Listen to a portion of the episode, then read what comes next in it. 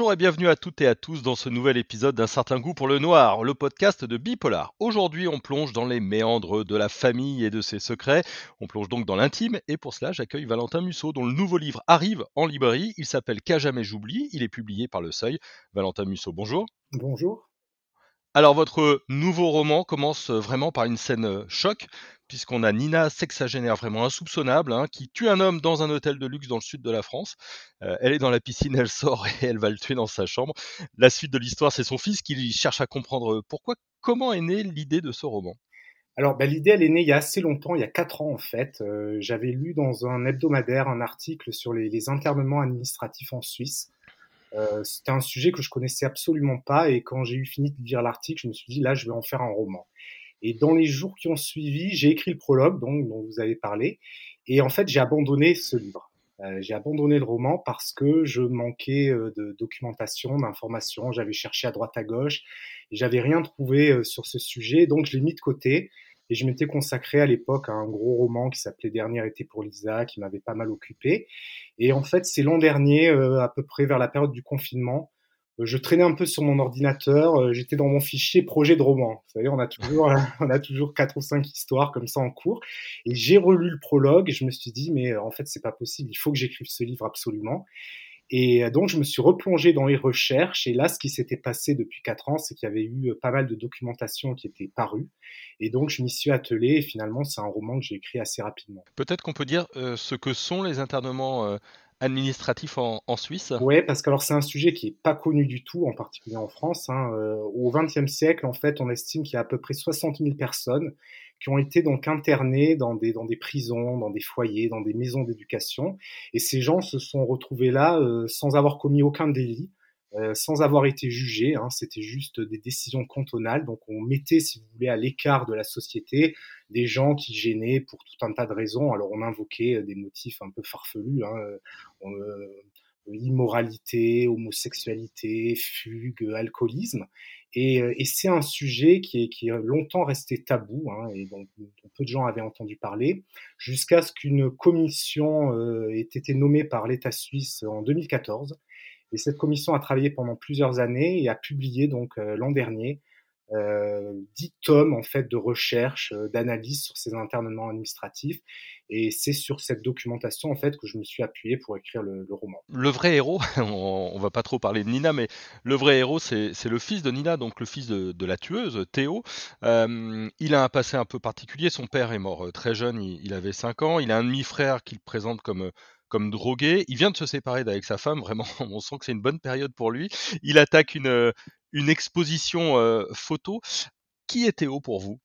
Bah, Théo, c'est pour moi, c'est pas le héros du livre en fait, hein, parce que euh, c'est Nina l'héroïne, c'est la mère. Mmh. Alors Théo, c'est le narrateur, c'est celui qui va mener l'enquête, c'est un personnage un peu particulier, très renfermé sur lui-même, qui a eu une enfance un peu compliquée, qui a grandi dans une famille où on parlait très peu, une famille dans laquelle il sent qu'il y a des secrets, hein, même si ça ne perce pas vraiment à jour. Mmh. Et c'est donc à la suite de la tentative de meurtre de, de sa mère qu'il va, qu'il va véritablement euh, prendre son destin en main et qu'il va notamment arriver en Suisse où il va rencontrer une jeune universitaire qui va l'aider dans son enquête. Mais euh, pour moi, vraiment, c'était un roman féminin. Euh, mmh. Enfin, les passages que j'ai préféré écrire, c'était en particulier les flashbacks euh, sur la mer, donc dans ce foyer, dans cette espèce d'internat un peu glauque en Suisse. Et finalement, je me suis plus reconnu euh, dans les personnages féminins qui sont euh, très loin de moi, hein, euh, également par l'époque, puisque une partie du roman se passe dans les années 60, que de mon narrateur qui a finalement à peu près mon âge, qui a à peu près mes références. Donc, c'était assez particulier comme ça de, de, de choisir pour une fois un vrai personnage féminin fort. Et, le cadre de la famille, comment est-ce que vous avez euh, travaillé? C'est pas neutre, vous n'êtes pas dans une enquête euh, habituelle, c'est l'enquête un petit peu de l'intime? Oui, alors dans mes romans, il y a souvent des, secrets de famille. Hein. Moi, moi, je dis souvent que j'écris des policiers sans policiers. Donc euh, c'est plutôt mes personnages comme ça, des personnages lambda, un peu à qui il arrive des choses extraordinaires. Donc j'aime bien travailler la mémoire, j'aime bien travailler les secrets de famille, les, les, traumatismes de l'enfance et de l'adolescence, la, la, notion de résilience dont on parle beaucoup depuis quelques années parce qu'elle a été popularisé par, par Boris Cyrulnik, mais moi c'est un thème qui m'intéresse depuis très très longtemps. Donc je suis, euh, voilà, c'est mes romans, c'est évidemment euh, l'histoire d'une enquête, mais c'est aussi une enquête sur l'histoire des personnages. Et euh, c'est pour ça que je me classe plutôt, moi, dans les, les thrillers psychologiques, plutôt que vraiment dans, dans les romans policiers. Comment vous les, les construisez, ces enquêtes euh, dans les passés des personnages? Euh, Alors, j'ai pas vraiment de bible de personnages comme font certains de mes collègues. Euh, il m'arrive parfois de partir avec très très peu de choses, en fait. Hein. Euh, j'ai la, j'ai la structure globale, je sais d'où je pars, je sais où je vais. Voilà, j'ai le début, j'ai la fin, j'ai les grands rebondissements. Mais en général, euh, voilà, je passe pas six mois à établir le synopsis de l'histoire. Ça, j'en suis vraiment incapable. En fait, j'ai besoin très vite de, de, me confronter aux personnages, de les faire vivre, parce que ben, l'inspiration me vient en écrivant. Et, euh, et, donc parfois ben, l'histoire tient sur une page. Hein. Je voilà, je marque première, deuxième, troisième partie. Euh, je mets les grands pivots de l'histoire et puis après je me lance et puis je, je, je, vois où ça me mène. Là, il plonge dans le passé de sa mère, avec, euh, vous l'avez dit, des flashbacks dans les, dans les, années 60 qui sont, qui sont vraiment super bien faits. Comment est-ce que vous êtes euh, documenté euh, pour recréer l'ambiance d'une époque qui n'est pas la nôtre? Alors, j'avais les archives dont j'ai un peu parlé, mais, mais ça suffit pas. Euh, en mmh. général, quand je me plonge dans une autre époque, et je l'ai pas mal fait dans mes romans, j'avais écrit un roman qui se passait dans les années 20, un autre qui se passait pendant, la Seconde Guerre mondiale. En général, je lis beaucoup de livres, mais des romans. Voilà, j'essaie de me replonger dans une époque. Alors là, j'ai lu pas mal de, de, romans célèbres ou relus euh, sur, euh, le, sur les internats euh, pour essayer comme ça de capter une atmosphère, une époque. Mais en général, il y a un moment donné dans l'écriture où vraiment je laisse tomber la documentation et les archives. Euh, je, m'interdis même de, les rouvrir pour pas, voilà, pour pas alourdir le récit et pour laisser quand même une place un peu à l'imagination, parce que le, monde que je décris, en réalité, euh, voilà, il y a des témoignages, ils sont pas très nombreux et forcément à un moment, le romancier, il a besoin un petit peu de, voilà, de, de, gagner une liberté dans son récit. Et, et donc c'est surtout en, voilà, c'est surtout en lisant, mais Bon, moi, j'ai toujours cette phrase en tête de Stephen King hein, qui disait euh, il n'y a, a qu'une manière d'arriver à écrire, c'est euh, euh, lire beaucoup et beaucoup écrire. Donc j'aime bien comme ça m'aider de, de, grands classiques euh, que, que j'avais lus dans l'adolescence. En fait. Là, il y a eu des classiques qui ont compté pour ce roman-là? Oh, Dans, dans l'atmosphère, j'allais dire de l'adolescence, euh, oui, euh, je, le, le, Grand Moln par exemple, qui est une de mes ouais. premières grandes lectures. voilà, un roman qui était un peu considéré comme un roman d'adolescent, mais que j'aime beaucoup. Euh, Qu'est-ce qu'il y a d'autre dans les euh, dans les histoires d'internat? Non, il y en a eu beaucoup, mais euh, en, en, général, euh, voilà, c'est plus une atmosphère qu'autre chose. Je ne suis mmh. pas forcément à la recherche de quelque chose qui va euh, m'aider dans l'immédiat. C'est plus essayer de plonger dans, dans une atmosphère qui a déjà été décrite par d'autres romanciers avant moi. Et, et euh, l'écriture, elle est vraiment linéaire pour vous? Parce que il y a cette, y a ce premier chapitre. Alors je me permets d'en parler parce qu'il fait que, que, quelques pages, mmh. euh, qui est vraiment choc, hein, puisqu'on on voit euh, votre héroïne Nina qui sort de sa piscine dans cet hôtel de luxe pour aller commettre ce, ce crime-là. Cette première scène là, elle est vraiment le départ et ensuite tout s'enchaîne ou est-ce que vous êtes un, un un homme de pulse entre guillemets. J'écris tout dans l'ordre euh, dans, dans, dans l'ordre de lecture en fait. C'est-à-dire mmh. que même les flashbacks, j'écris pas les flashbacks à côté pour ensuite essayer de les insérer dans mon récit. En général, j'écris vraiment dans l'ordre. Et comme je l'ai dit tout à l'heure, donc ce prologue il était un peu particulier parce que je l'ai écrit il y a quatre ans, que quand je l'ai relu, j'avais même pas l'impression vraiment que c'était moi qui l'avais écrit parce qu'en général je relis pas ce que j'ai écrit. Et donc ensuite voilà, j'essaie. Il y a beaucoup en fait d'intuition quand on écrit. Euh, alors je sais qu'on, ça m'est arrivé pour certains romans très longs avec beaucoup de personnages de faire quand même un synopsis détaillé, mais en général je le fais un peu au feeling et donc je sens à un moment donné que là il faut basculer dans, le flashback, mais en fait ça se fait de façon très très naturelle sans suivre forcément des, recettes. Mmh. Euh, là, on se balade euh, de Paris à la Suisse, on commence par euh, la Côte d'Azur. Comment les lieux vous influencent? Comment est-ce que les lieux s'inscrivent dans une histoire? Ah ben, les lieux, ils sont essentiels parce que là, c'est vraiment le sujet qui m'a imposé le lieu, hein, la Suisse et en particulier Lausanne. Euh, J'y ai ajouté euh, ma ville natale, Antibes, sur la Côte d'Azur. Donc ça, c'est venu après. Mais sinon, non, c'est très important. Moi, il m'est déjà arrivé d'écrire euh, des livres qui partaient vraiment d'un lieu, hein, euh, des livres pour lesquels j'avais pas vraiment d'histoire ni de personnage. J'avais écrit un livre qui s'appelle Une vraie famille et que j'avais écrit parce que j'avais passé un mois en vacances en été dans une vieille maison bretonne Et cette maison m'avait m'avait intéressé. J'ai dit tiens, ça va être un personnage de roman à part entière. Et j'avais commencé à écrire le livre en étant dans, dans le lieu. Sinon, au tout début, alors mes premiers livres se passaient en général dans les lieux que je connaissais très bien. Mais ça, je mmh. pense que c'est une manière de, comme ça de se rassurer quand on commence. On a envie quand même d'explorer des lieux qu'on connaît par cœur. Donc, j'avais écrit un livre qui se passait à Nice, un autre dans les Pyrénées que je connais pas mal. Et puis, au fil des romans, je me suis un peu détaché de, ça et j'ai fait notamment une trilogie qui se passe aux États-Unis bon, qui est un pays que je connais pas plus que ça et, euh, où là, l'imagination, euh, évidemment, a beaucoup compté. Dans une des interviews euh, que vous avez données, notamment sur Babelio, vous, hum, parliez de la citation d'André Gide, l'art est toujours le résultat d'une contrainte.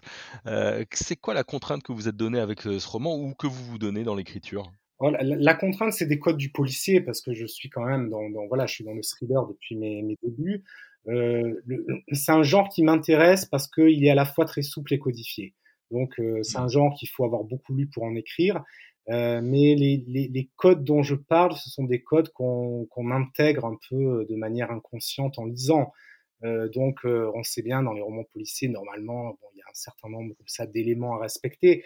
Moi, je me rends compte que je les respecte en fait de moins en moins parce que quand je commence à écrire un livre, je me dis jamais je vais écrire un thriller en fait. Je, je me dis je vais écrire un roman et puis je laisse un peu l'histoire me mener où elle me mène et par exemple, pour ce roman-là, on n'a pas écrit thriller en couverture. Voilà, c'était une discussion mmh. avec mon éditeur. Il me disait non, moi je considère que c'est presque un roman de littérature générale. Alors certes, il y a du suspense, des rebondissements, mais euh, voilà, j'ai de moins de moins en moins envie de m'enfermer dans un genre.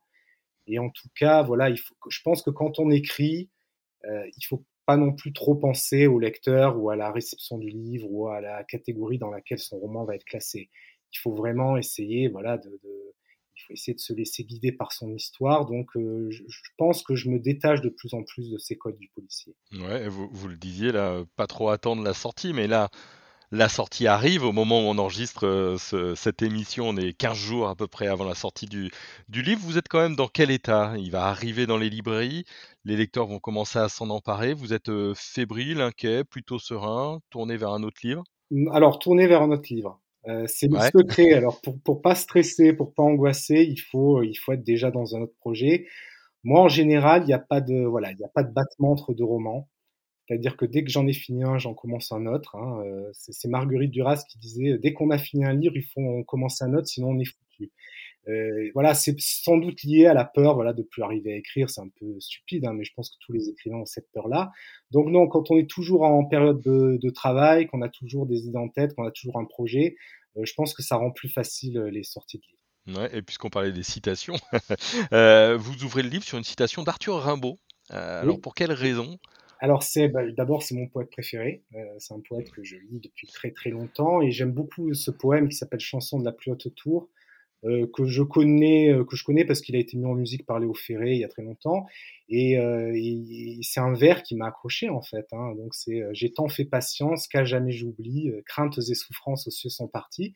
Et je me suis dit, bah, ce vers-là pourrait faire un bon titre de roman. Donc ça plus, c'est moins la thématique qui m'intéressait que la sonorité de ce vers juste un petit lien sur les personnages, un petit mot en tout cas sur les, personnages. Vous faites des, thrillers psychologiques, donc vous travaillez un petit peu la psychologie euh, de vos personnages. Est-ce que euh, y a des personnalités? Est-ce qu'il y a parfois des personnes que vous croisez qui vous inspirent? Euh, Comment est-ce que vous travaillez donc vos, vos personnages dans leur construction en eux-mêmes, dans cette notion psychologique? Sur, alors, sur le narrateur, euh, il y a souvent des éléments autobiographiques. Hein. Je vais pas le cacher. Euh, bon, ma vie est pas aussi noire que celle de, de Théo, mais oui, on se base un peu. Enfin, ça, c'est. J'ai remarqué que j'avais tendance à prendre comme ça des narrateurs qui ont à peu près mon âge. Euh, donc, hmm. c'est. Je pense que c'est pour faciliter euh, l'entrée dans le récit et l'écriture. Mais après, c'est plus les personnages autour qui m'intéressent. Euh, je m'inspire pas forcément de personnes que j'ai rencontrées. Euh, à nouveau, comme je le disais tout à l'heure, c'est souvent euh, des figures littéraires qui m'ont inspiré. Euh, par exemple, Madame Bovary. Voilà, ça c'est un livre qui m'a beaucoup marqué quand j'étais adolescent. Et il y a eu des personnages qui étaient inspirés de cette femme. Euh, sinon, je pars aussi, oui, je pars aussi parfois de choses très théoriques, hein, parce que je lis pas mal de, de livres de psychologie. Donc, euh, je, je, puise aussi dans quelque chose qui est un peu plus abstrait et que je vais ensuite essayer d'incarner à travers des personnages sans qu'on sente trop les, recherches qu'il y a derrière. parce que je pense que quand on écrit un roman et en particulier un, policier, il faut vraiment à tout prix éviter, éviter de devenir trop didactique et euh, de, donner au lecteur l'impression qu'on a un traité de psychologie entre les doigts. C'est facile de se mettre dans la peau de tout type de personnage, parce que la Théo, mais Nina au moment où, où elle tue, ou d'autres personnes euh, à ce moment-là, il y a, y a, quand même une confrontation, une psychologie différente de la vôtre? Oui, sur, ben sur les personnages féminins, comme je l'ai dit, ça n'a pas été si difficile que ça. J'ai eu plus de facilité à écrire les flashbacks du livre que le reste. Euh, sinon, ce qui, ben, ce qui m'a toujours intéressé, c'est un peu le, le, les moments de basculement comme ça dans une vie. Euh, un personnage commet un acte fou. Euh, comment est-ce qu'on bascule dans la folie? Comment est-ce qu'on bascule dans le crime? C'est vraiment cet instant-là euh, instant qui m'intéresse et souvent dans mes livres, je pars justement directement de l'élément déclencheur en fait, hein, mmh. dès, dès, le premier chapitre, pour essayer de comprendre par le passé de personnages euh, et par leur, leur psychologie comment ils en sont arrivés là. Et là, du coup, vous travaillez sur un, un prochain livre? Est-ce que vous avez déjà le, le sujet, l'intrigue, le point de départ? Ah oui, ah non, mais j'ai plus que le point de départ. Hein. Là, je, ah. là, là, ces derniers jours, j'ai pas mal écrit d'ailleurs. Euh, non, non, là, j'ai le livre en tête. Euh, là, je suis sur les rails. Donc, euh... alors pour l'instant, je n'en ai parlé à personne. Euh, personne n'a encore rien lu, alors qu'il y a déjà pas mal de pages écrites. En général, moi, je, je, je fais lire lorsque j'arrive déjà à montrer quelque chose de présentable. Parce que là, je suis un peu dans le premier jet, donc j'écris comme les choses me viennent une fois que j'ai un peu poli le tout, euh, je, je, le fais en général lire assez vite à mon entourage, sans d'ailleurs qu'il soit forcément filmé.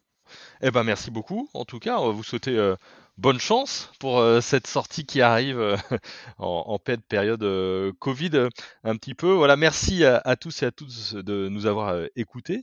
Un certain coup pour le noir, c'est fini pour cette semaine. On revient jeudi prochain. Si vous aimez les livres de Valentin Musso, si vous attendez donc ce nouveau roman qu'à jamais j'oublie donc chez Le Seuil, ou si vous avez aimé cet épisode, n'hésitez pas à liker, commenter et partager. Bonne semaine à tout le monde. Valentin, au revoir. Au revoir, merci. thank you